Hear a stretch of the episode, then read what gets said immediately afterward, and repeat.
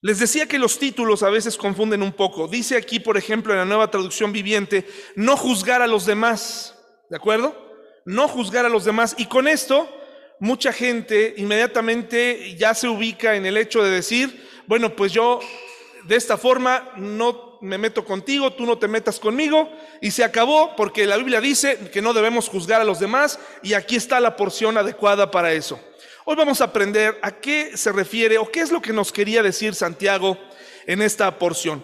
Acompáñenme por favor ahí, dice, amados hermanos, versículo 11, no hablen mal los unos de los otros. Si se critican y se juzgan entre ustedes, entonces critican y juzgan la ley de Dios. En cambio, les corresponde obedecer la ley, no hacer la función de jueces. Solo Dios, quien ha dado la ley, es el juez, solamente Él tiene el poder para salvar o destruir. Entonces, ¿qué derecho tienes tú para juzgar a tu prójimo? Así, en una leída superficial, en una lectura superficial, pareciera que efectivamente el, resumen del pasaje es no juzgues a los demás, ¿verdad? No, eh, no les apliques la justicia. Eh, y inmediatamente, como les decía, de forma natural pensamos, bueno, entonces no me voy a meter con nadie, ellos no se meten conmigo, yo no me meto con ellos. Dice en la Reina Valera 1960, empieza el versículo, el mismo versículo con la palabra no murmuréis. ¿Ok? No murmuréis. En la versión Peshita, que es traducida de un manuscrito eh, eh, del arameo comienza no hablen mal y la nueva traducción viviente dice no hablen mal. Entonces la primera indicación que nos está dando Santiago, el primer mensaje que nos quiere decir a todos es no hablen mal de quiénes, de los hermanos. Aquí se está, obviamente se entiende que no se debe hablar mal de nadie, pero aquí está hablando a este grupo, a esta congregación a la que le habla Santiago y la primera indicación que les da es no hablen mal de los hermanos, o sea, no estén hablando mal de ustedes.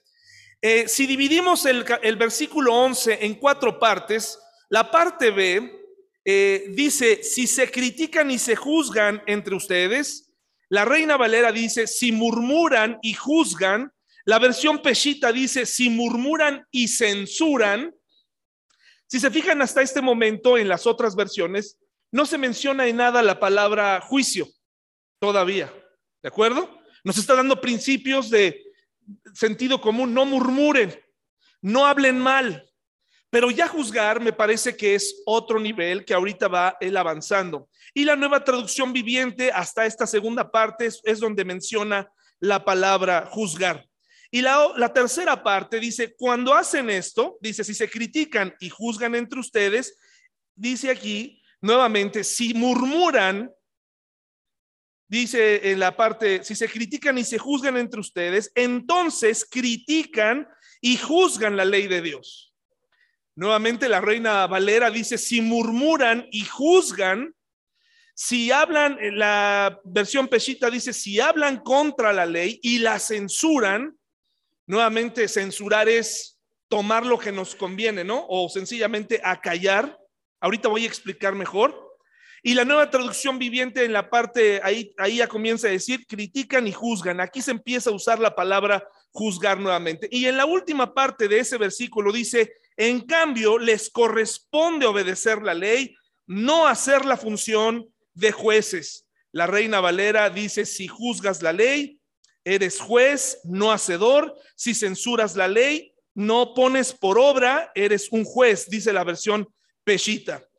Al final el mensaje es muy interesante porque si ustedes se quedan con esto, pues pudiéramos decir entonces, no hay que hablar mal de nadie y vamos a, pareciera, mucha gente piensa que Santiago arrojó al aire muchas ideas en su, en su carta, pero esto tiene mucho que ver con lo que habla de la lengua en el capítulo 3. Habla, está muy claro que también hablar de las personas significa tener amistad con el mundo, destruir la reputación de una persona.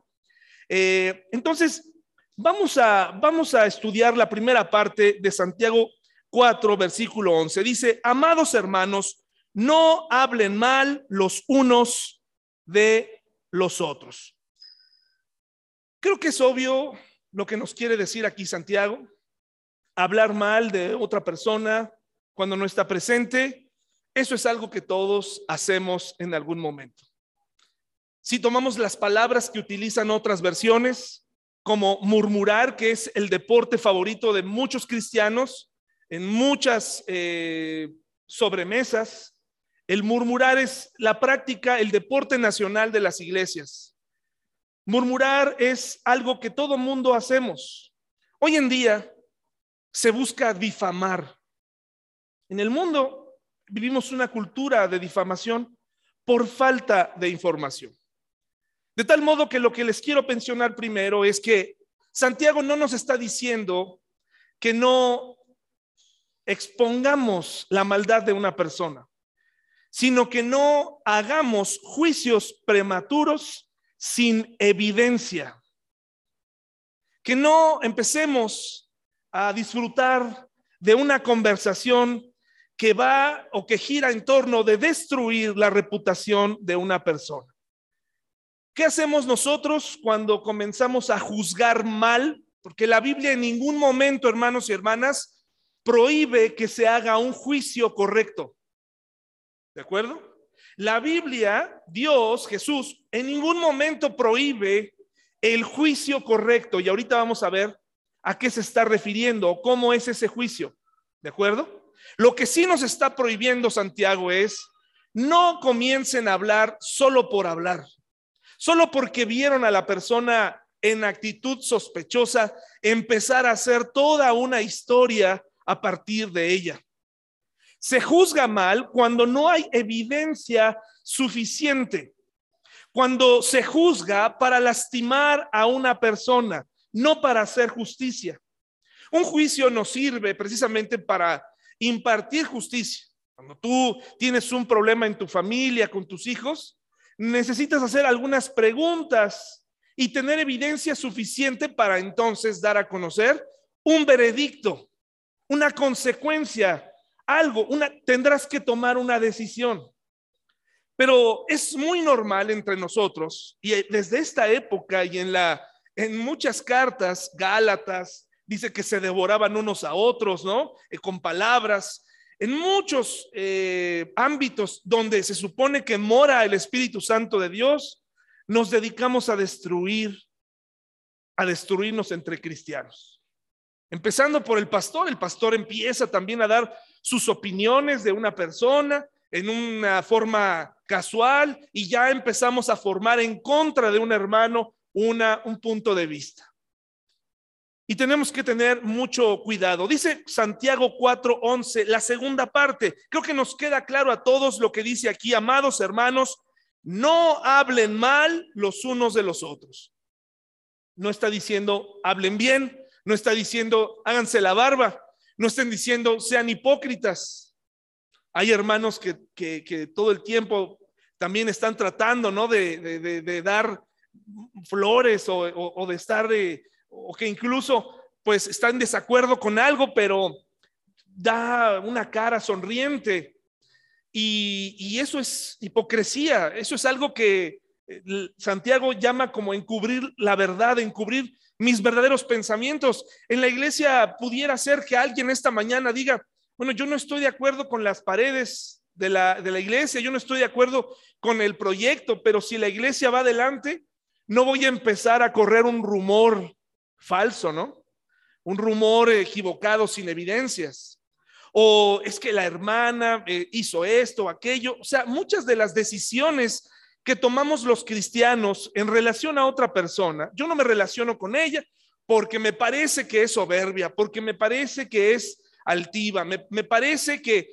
Y empezamos, ¿cuántas, qué, tan, qué vigente es Santiago hoy en día que denuncia esta actitud clasista que a veces tenemos entre nosotros, discriminatoria con algunas personas, desde nuestra forma de hablar, nuestra forma de pensar, de dirigirnos, los cristianos debemos tratar a todo mundo igual. No debemos verles eh, la ropa, no debemos verles eh, el signo de pesos, Por igual, Santiago denuncia y, en el versículo 5 retoma el tema, sobre todo con las personas que tienen dinero, con los ricos de la época y nuevamente les da con todo aquellas personas que tienen posibilidades económicas. Dice la segunda parte en Santiago 4, 11b, si se critican y se juzgan entre ustedes, critican la ley de Dios.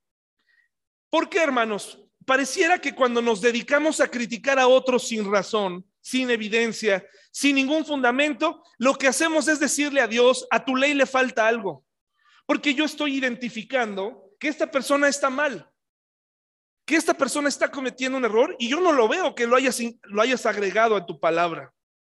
Yo no veo que esté aquí.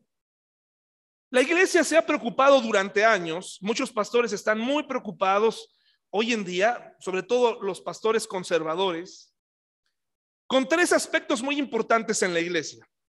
Sobre todo que se tiene que ver que la iglesia tenga un comportamiento homogéneo, donde no haya personalidades y donde todo mundo tenga bien claro los tres grandes pecados que deben ser juzgados duramente en la iglesia, como si fueran los únicos.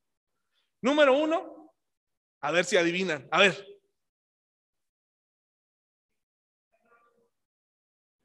Beber. Ese, hay que denunciarlo siempre. Beber.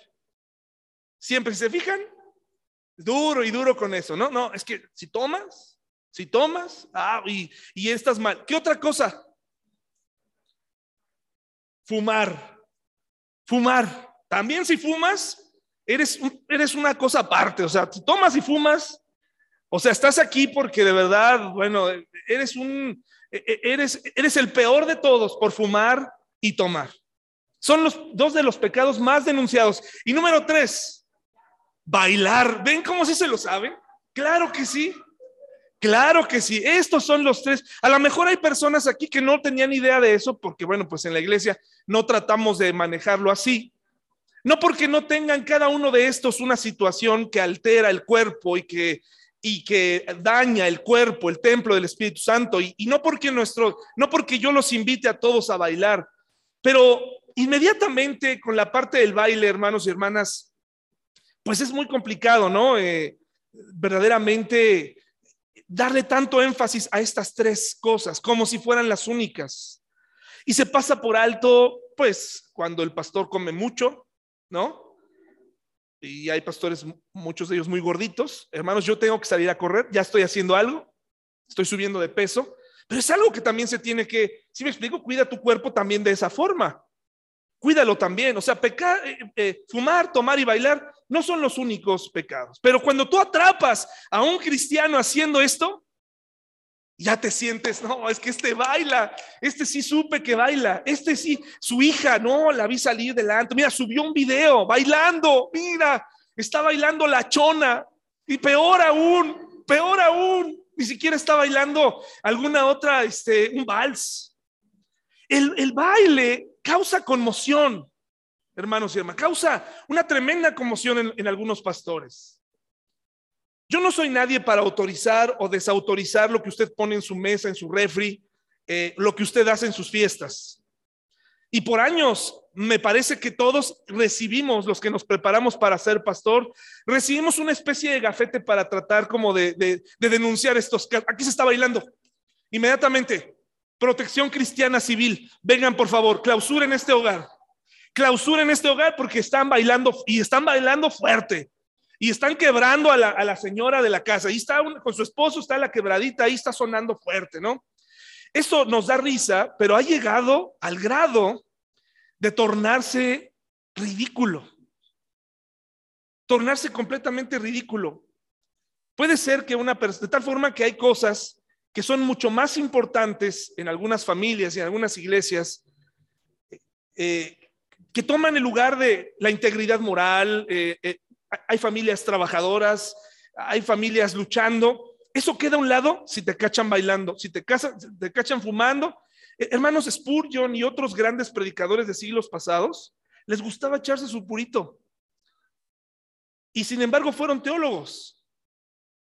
Scofield era, tenía problemas con el alcohol. Y, él diseñó una, una teoría, una, eh, una, visión profética acomodada eh, o contribuyó con las dispensaciones, porque eran humanos, hermanos y hermanas.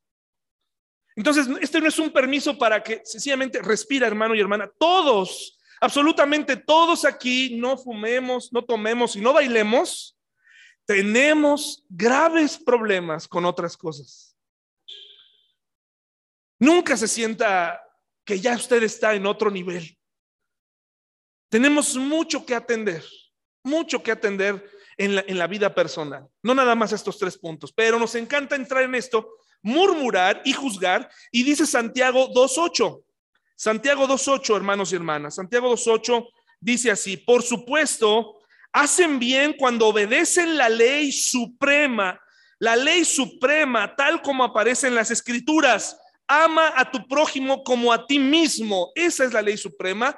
Y cuando nos portamos de una manera tan dura con las personas, le estamos diciendo a Dios, tienes que hacer un añadido a tu ley porque me parece que es demasiado blanda. Hermanos y hermanas, la ley, la práctica de la ley en el Antiguo Testamento para el pueblo judío verdaderamente tenía cosas que hoy en día nos costaría mucho trabajo vivir y experimentar.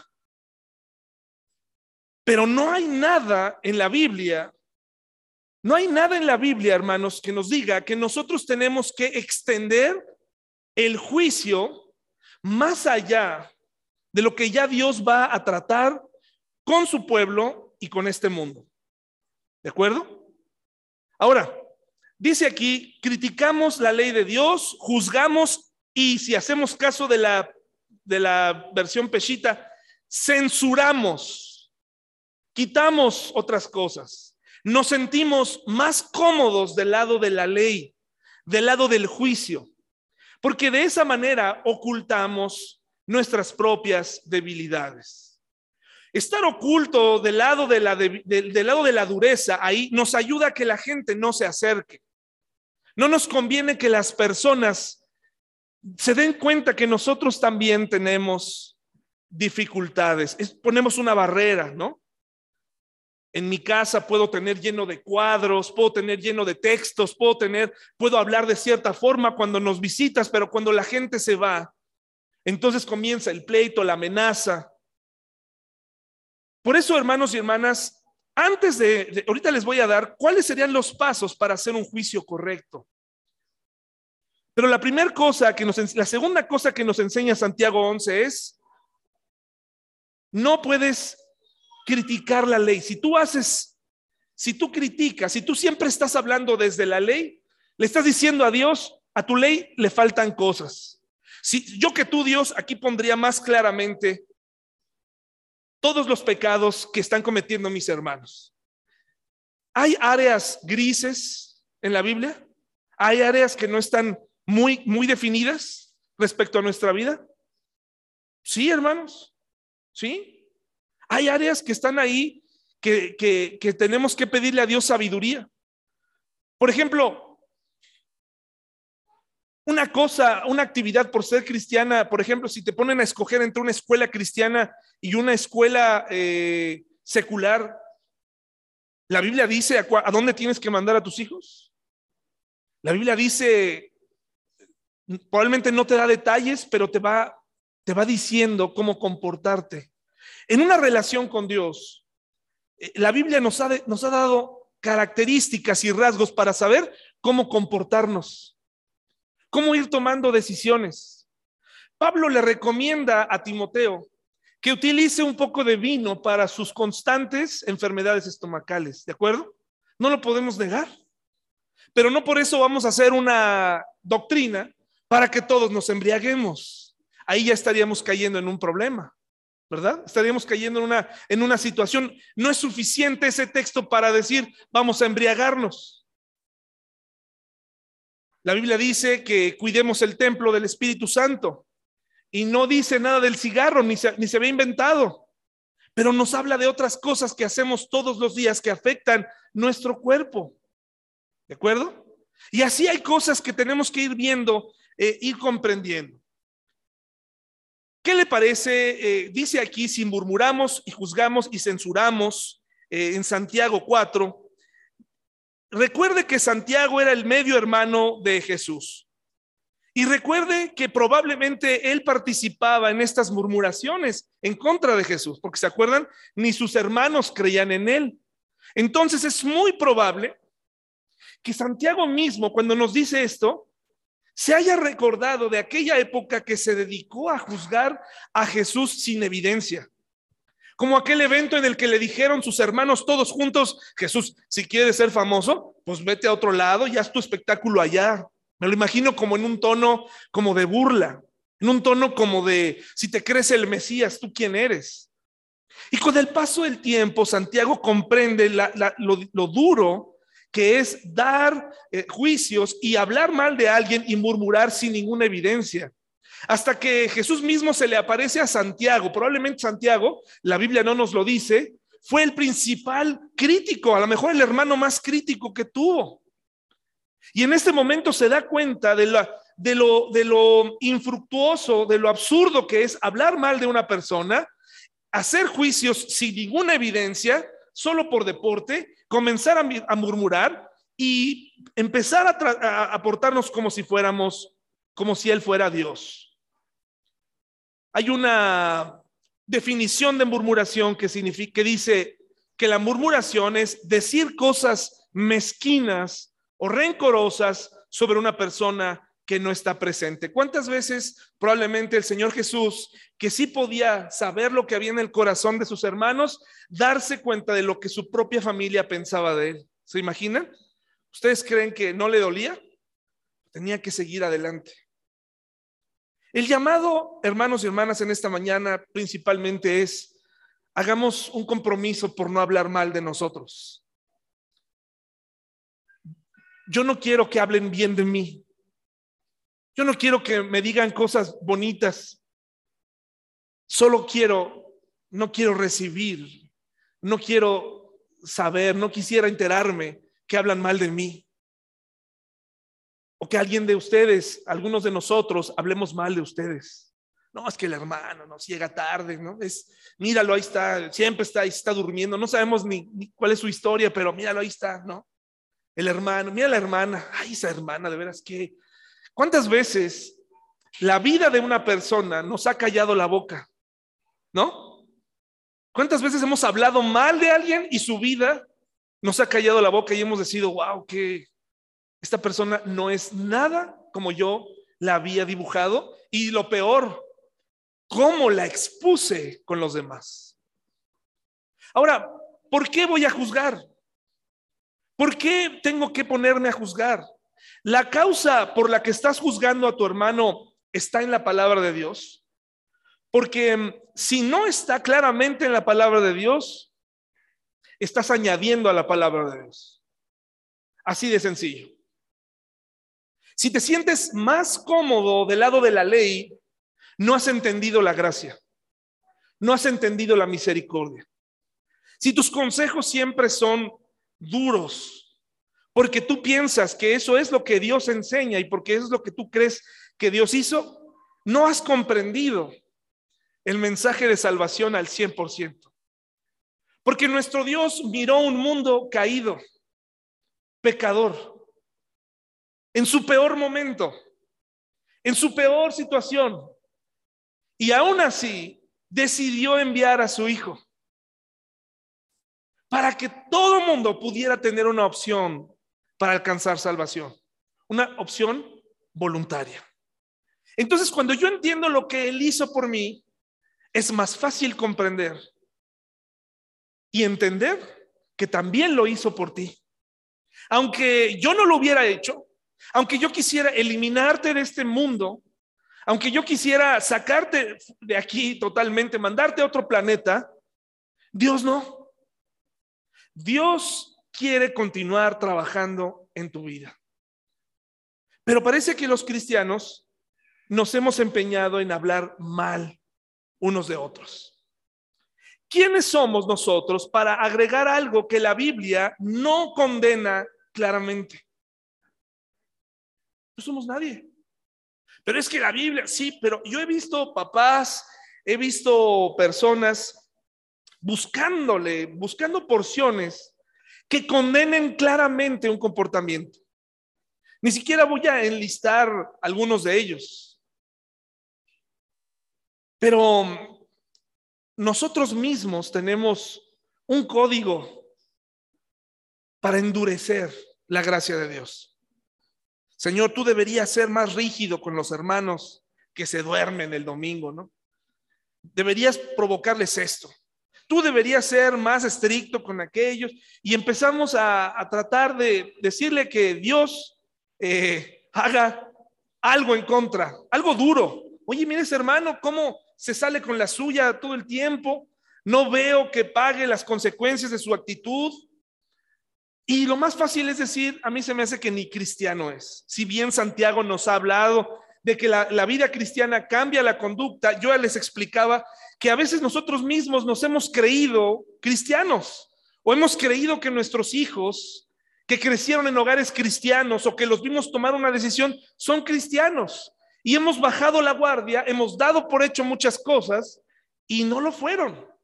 Muchas personas se aferran a ese sentimiento, nos aferramos a eso.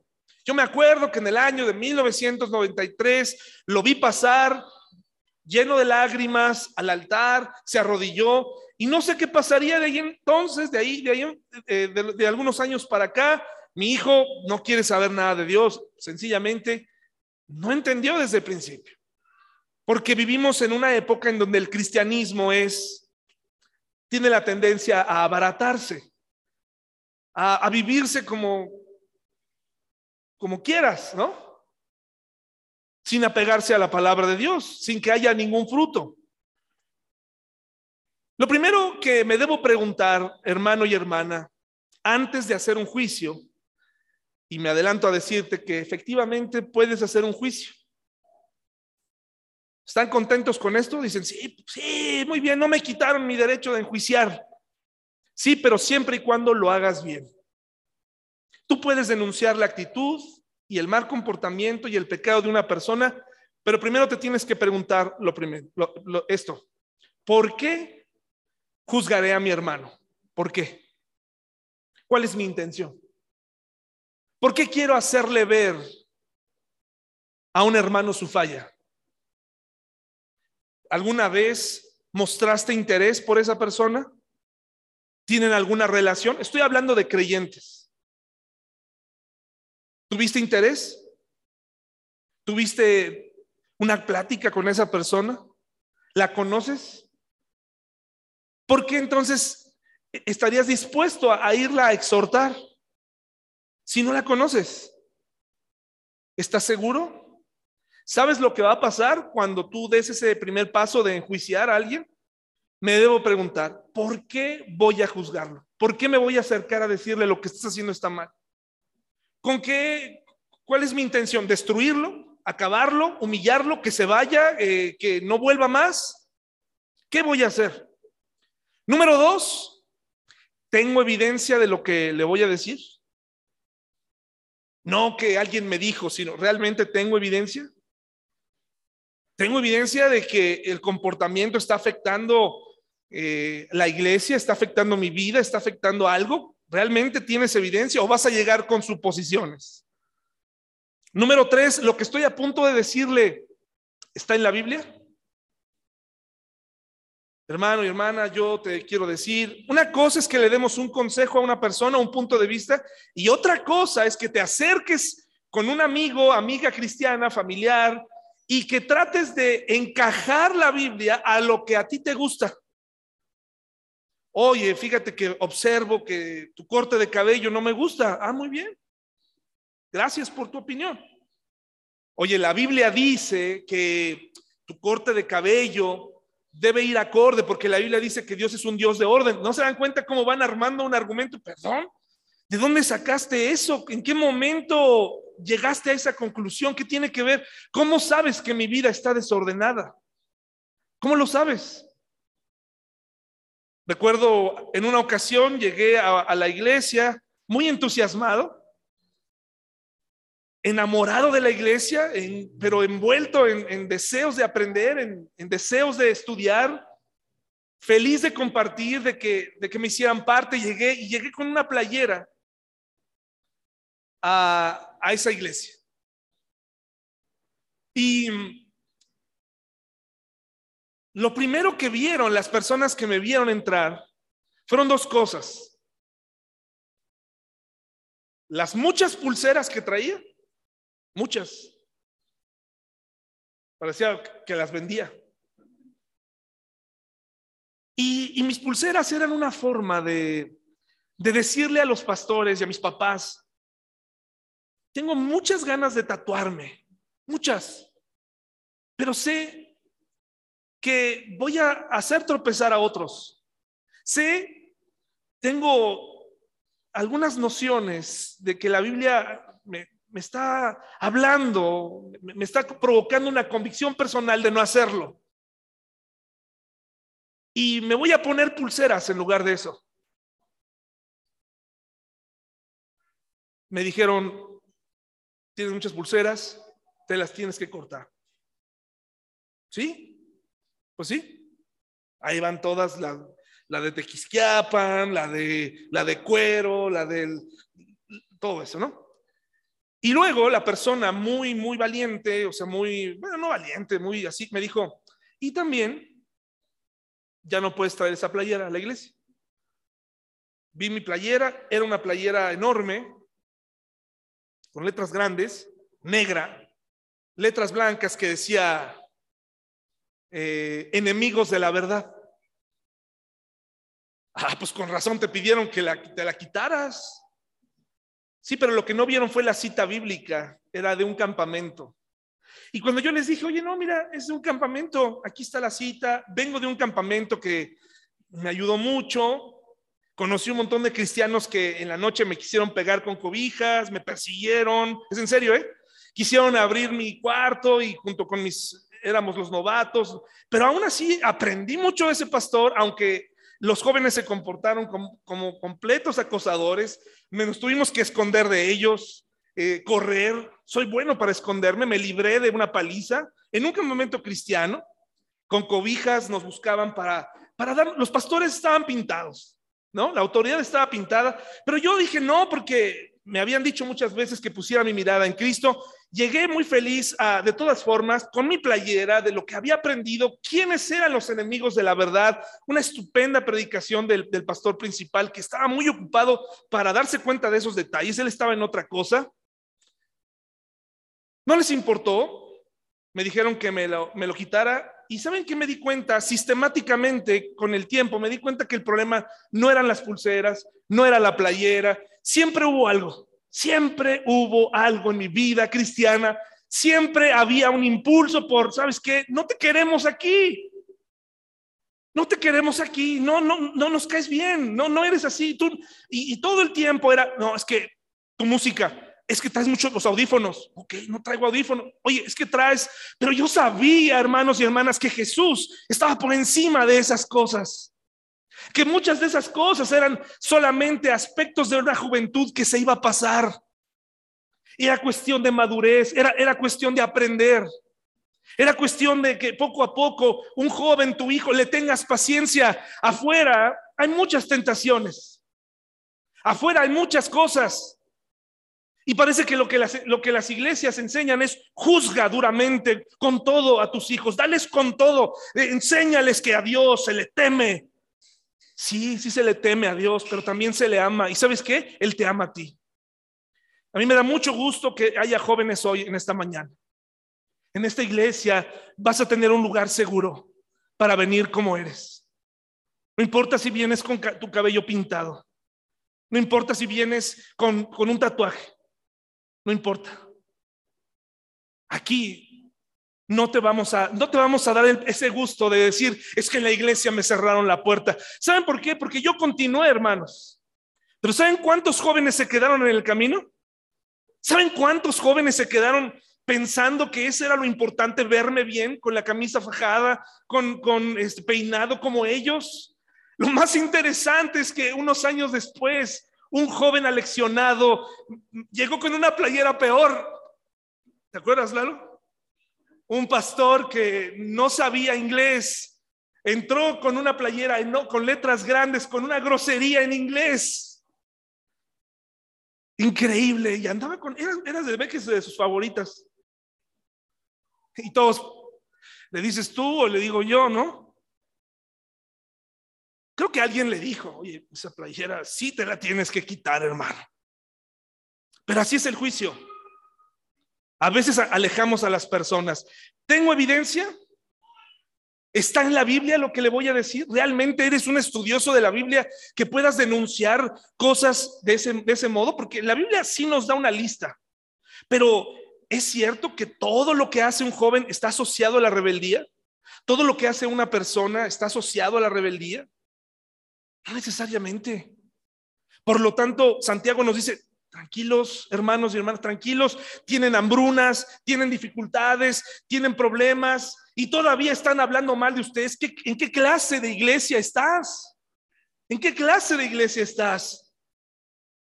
Una iglesia es para que tú vengas tal como eres y vayas comprendiendo que hay cosas que se pueden hacer y otras cosas que no se pueden hacer y no nos corresponde a nosotros tratar de encajarte como cuando te subían en los juegos de Reino Aventura y estaba Cornelio, el dinosaurio ese morado, en donde te, tenías que medir y si no, quedabas fuera y lo entendías porque no medías, no, no medías lo que tenías que medir y te podías salir volando.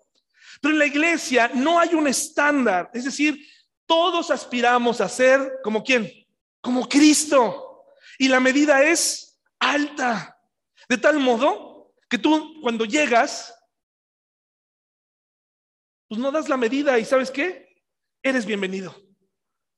Porque aspiramos a ser como Él. Aspiramos a ser como Él. La otra cosa es que tengo que pensar antes de juzgar a una persona es, yo estoy obedeciendo la ley y su palabra. Eh, hay personas hoy en día, cristianos y cristianas, que utilizan la Biblia como un arma. Hermanos, permítanme usar la palabra vomitivo cuando alguien cuya vida conocemos y de pronto, o que conoces la vida de sus hijos e hijas o de su familia, y de pronto esa persona te empieza a dar toda una letanía en donde incluye una gran cantidad de versículos. ¿No? ¿Sí te ha tocado que te exhortan así? No, en el nombre, en el nombre de Cristo, nunca me mandes en el nombre de Cristo nada si no estás seguro que realmente Cristo te lo dio. Ponle tu nombre. Ponle a título personal.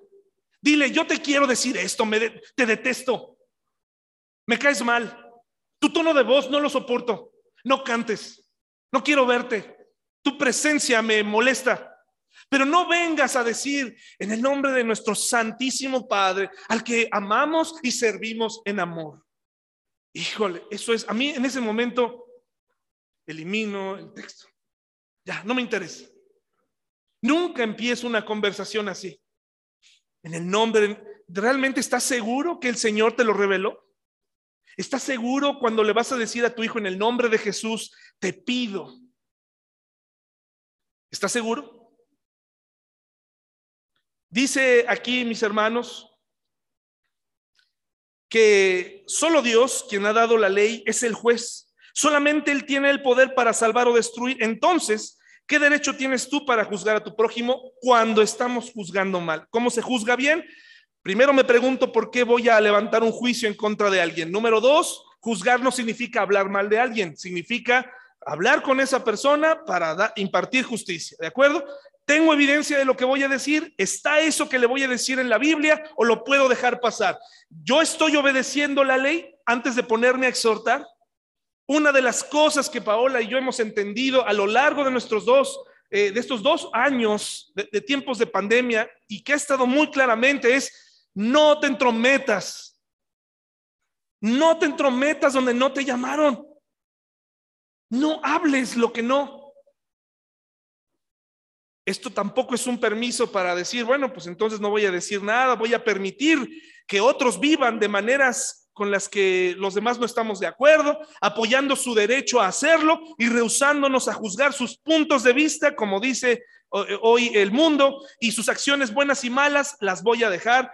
Y si me atrevo a decirlas, soy arrogante o soy eh, eh, o ignorante. No, tengo que aprender a juzgar correctamente porque si no aprendo a juzgar correctamente, hermanos y hermanas, ¿cómo vamos a tener una sociedad o un grupo de cristianos si solamente nos vamos a dejar o vamos a ser como cómplices unos de otros? Juan 8 del 1 al 11, por favor, y ahí, después de esta historia, vamos a terminar en esta mañana. Juan 8, del 1 al 11. Juzgar correctamente a una persona nos ayuda a distinguir la verdad de la mentira. Si tú observas en mi vida que estoy, oye, me encuentras haciendo algo incorrecto, claro que te tienes que acercar. ¿De acuerdo? Claro que sí. Tú como papá tienes que detener el comportamiento. No, es que yo no, porque no tengo la calidad moral. No, no, o sea, es que no se trata de eso. Si nosotros no denunciamos el comportamiento, el pecado de una persona con las motivaciones correctas, lo que estamos haciendo es hablar de que la moralidad, la Biblia y todo eso son es relativo y que y pues que solamente solamente unos cuantos lo pueden hacer. Santiago nos está diciendo, no juzgues por, por juzgar, no hables por hablar. Dios no te llamó a eso, pero cuando lo tienes que hacer, hay una forma de hacerlo correctamente. Juan 8 del 1 al 11 dice, Jesús regresó al monte de los olivos, pero muy temprano a la mañana siguiente estaba de vuelta en el templo. Pronto se juntó una multitud y él se sentó a enseñarles. Mientras hablaba, los maestros de la ley religiosa y los fariseos le llevaron a una mujer que había sido sorprendida en el acto de adulterio, le pusieron en medio de la multitud, ¿de acuerdo? Aquí vemos la participación de este hombre, de, nuestro Señor Jesucristo. Maestro, le dijeron a Jesús, esta mujer fue sorprendida en el acto de adulterio. La ley de Moisés manda apedrearla. ¿Tú qué dices? Interesante, ¿no? Una situación aparentemente obvia para todos nosotros, pues si la mujer es adúltera y si la ley dice, pues órale, ¿de acuerdo? Pues que se aplique la ley. Pero Jesús, quien conocía la ley, quien no nada más eh, hablaba por hablar, sino que él conocía la ley, dice el versículo 6, intentaban tenderle una trampa para que dijera algo que pudieran usar en su contra. ¿Por qué? Porque si él decía, déjenla libre, estaba impulsándolos, impulsándola a seguir pecando, a, que siguiera con su vida de pecado. Y, y si le decían, apedrenla, no podía ser así porque le iban a decir, ah, no conoces la ley, estás cometiendo una injusticia. Era una trampa. Porque si la mujer fue captada en adulterio, aquí faltan varios elementos. Si pusiéramos a la mujer adúltera hoy en día aquí y levantáramos un juicio, de acuerdo a la ley judaica, faltan elementos. No nada más era que ella estuviera pecando, así hubiera sido atrapada infraganti, saliendo a deshora o en una situación comprometedora. Tenían que traer a, la otra persona. ¿Dónde estaba el hombre? ¿Adulteró con ella misma? ¿Estaba en el espejo y se vio tan hermosa y adulteró con ella misma? ¿Dónde estaba el otro hombre? ¿Dónde estaba el culpable? ¿Dónde estaba el esposo? ¿Dónde estaba? Ahora, ¿dónde estaban los afectados? ¿Dónde estaba el cónyuge de, de, esa persona? ¿Dónde estaba? ¿Dónde estaba la acusación? Pues los maestros de la ley. Ok, no solamente bastaba eso se necesitaba que para formalizar la acusación hubiera por lo menos dos testigos. ¿Dónde estaban los testigos? No estaban. Dice, pero Jesús se inclinó y escribió con el dedo en el polvo. Como ellos seguían exigiéndole una respuesta, él se incorporó nuevamente y les dijo, muy bien, pero el que nunca haya pecado, que tire la primera piedra. Este no es un pasaje que te va a invitar a ti y a mí a decir, bueno, pues como nadie es perfecto, pues nadie puede aventar piedras, ¿verdad? Todos tenemos, una vez alguien me dijo, eh, aquí en la iglesia, una vez una persona, necesitábamos tomar una decisión juntos respecto a otra persona, y me dijo, no, pero es que todos tenemos cola que nos pisen. No, pues eso no es. Claro que todos tenemos pecados y problemas, pero cuando se trata de tomar decisiones de disciplina en la iglesia, no se trata de hablar de, mí o de mi vida, estamos denunciando algo que está ocurriendo.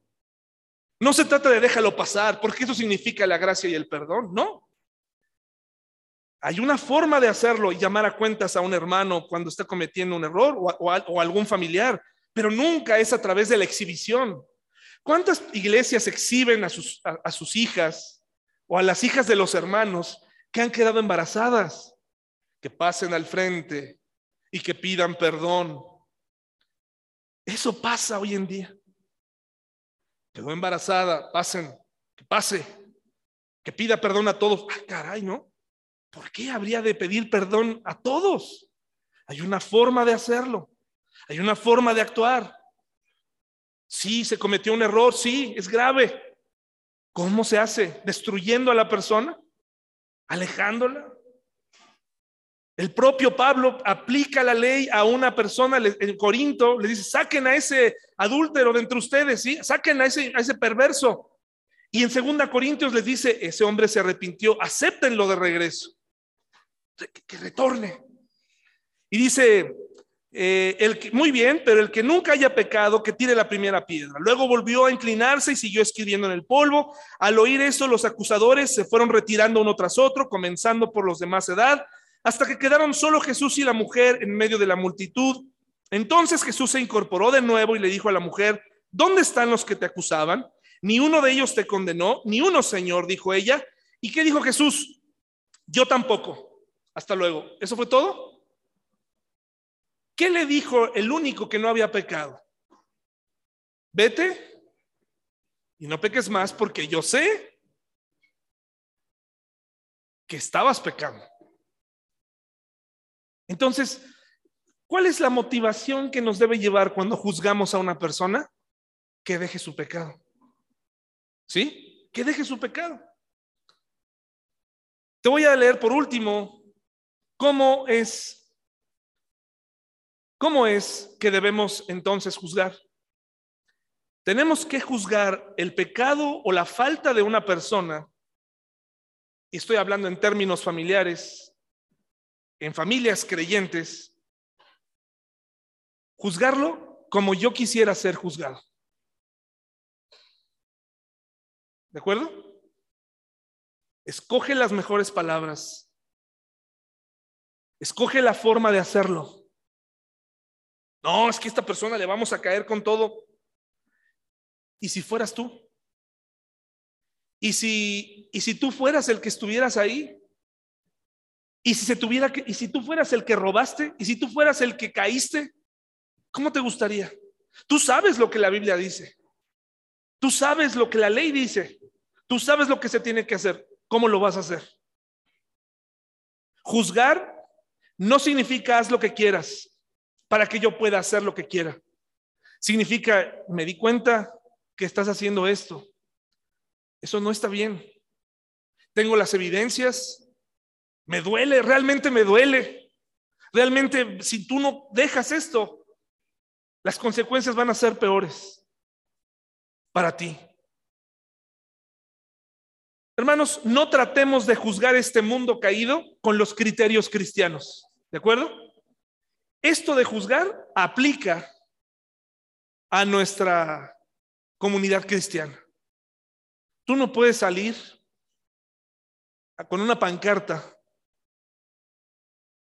el día de alguna cosa que se esté celebrando y el cristiano ahí afuera, Dios te odia, Dios odia tu pecado. Hermanos y hermanas, ¿escucharon la historia de Sodoma y Gomorra?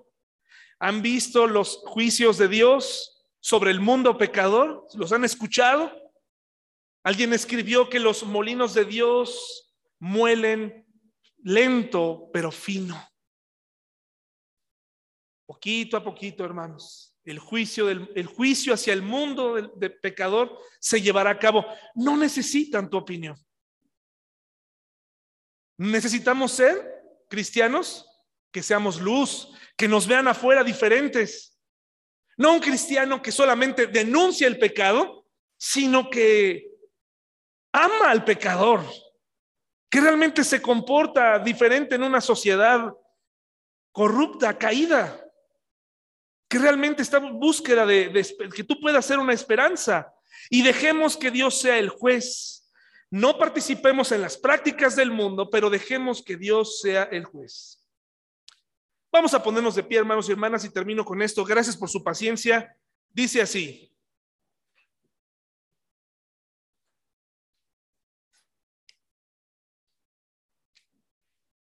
Es más fácil juzgar, es más fácil endurecer, es muchísimo más fácil que amar. Es mucho más fácil eso que pensar que una persona pecadora puede arrepentirse y venir. Es más fácil entre nosotros hablar para no comprometernos. Es más fácil propagar chismes. Es más fácil tomar bandos. Es más fácil creer una parte de la, de la verdad. Hoy en día en México, hermanos y hermanas, en términos de política, son muchísimas difamaciones. Muchas. Como cristiano, tú tienes que tener una opinión también al respecto. También la tienes que tener, pero una opinión verdadera, basada en evidencias. ¿De acuerdo? Y en tu vida cristiana, en tus relaciones, si vas a hablar mal de otro, acuérdate, estás menospreciando la ley. El mundo no va a escuchar los criterios cristianos para ser enjuiciados porque no les interesa. Dios desea que juzguemos de la misma manera en que nos juzgamos y nos amamos a nosotros mismos clamando al pecado, diciéndole al pecado lisa y llanamente pecado. ¿De acuerdo? ¿Estamos de acuerdo con eso? Eso es pecado. Aquí está en la Biblia, eso es pecado. Y a la vez, reaccionando con abundante gracia y misericordia. Así quiere que juzguemos. ¿Qué te parece el reto? ¿Qué te parece el reto de cuando veas cosas inmorales que vas a empezar a ver más seguido. Cosas que no le agradan a Dios.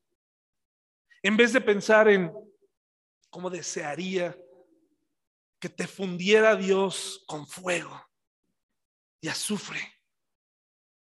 Ojalá desaparecieras. Acuérdate que eso es lo que le estás deseando al un prójimo que no conoce del Señor, que tiene una mamá, que tiene un papá que no sabe, no tiene más esperanza. Pero cuando clamamos con esperanza por un mundo caído, cuando entre más pecado haya en este mundo, practica la misericordia. No nos llamó a ser jueces de este mundo.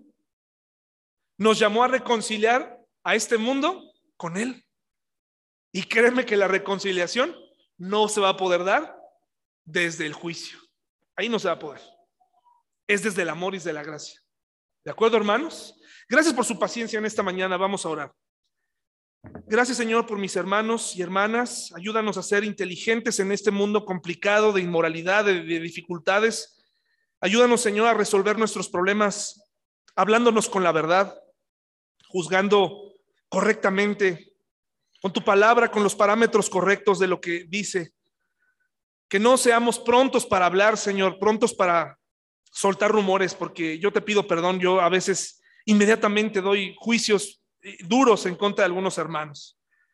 Perdóname, Señor, por eso. Ayúdame a, a, vivir con más misericordia, con gracia, sabiendo que tu juicio, Señor, será muy duro y muy triste para un mundo que te ha rechazado.